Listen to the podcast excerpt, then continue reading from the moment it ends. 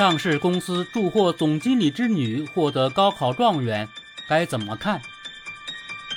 六月二十五日，某上市公司在公司官网或官微发布了一则喜报，称总经理之女就读于厦门某中学的方某某同学高考成绩七百一十分，喜获二零二三福建省物理类最高分，勇夺状元。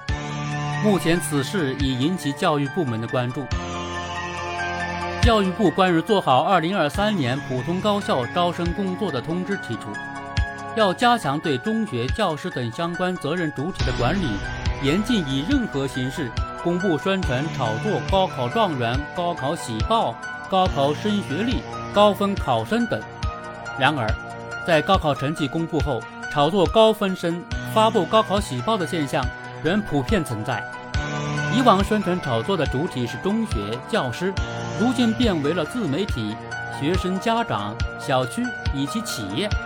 对于个人与企业宣传炒作高分生、高考状元，有人认为，教育部门只能管学校、教师、培训机构，而无法管学生和家长。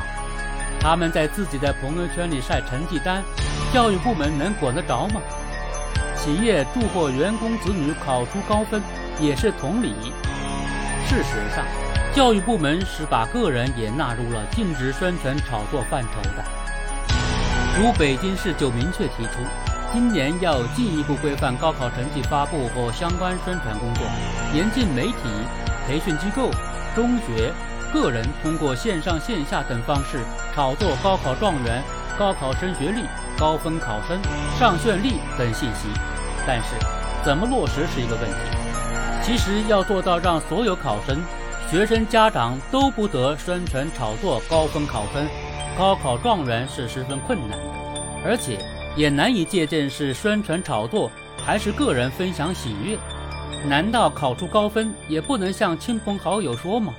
所以禁止宣传炒作，应该主要针对中学教师，而对于个人晒成绩单，则应持宽容态度。当然。要在全社会营造扭转为分数为升学的环境，个人也需要保持不宣传炒作的自觉性。在当前的高考录取制度下，高校是按学生的考分名次结合志愿录取考生，因此要让大家不关注高考高分生、高考录取率也是十分困难的。当前。我国各省教育考试部门大多采取不公布前二十名考生具体名次的办法，来避免对高考状元、高分生的炒作。但是，没有名次被屏蔽，反而成为对高分生的另类炒作。因此，要让社会舆论淡化对高分生、高考状元的关注，就必须切实推进评价改革，破除唯分数、唯升学评价。从重视结果评价转向重视过程评价、增值评价与综合评价。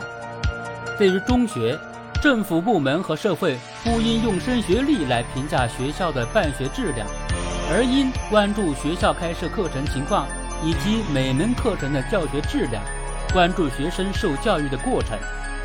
对于学生，也不能用单一的分数进行评价，而要形成科学多元的评价体系。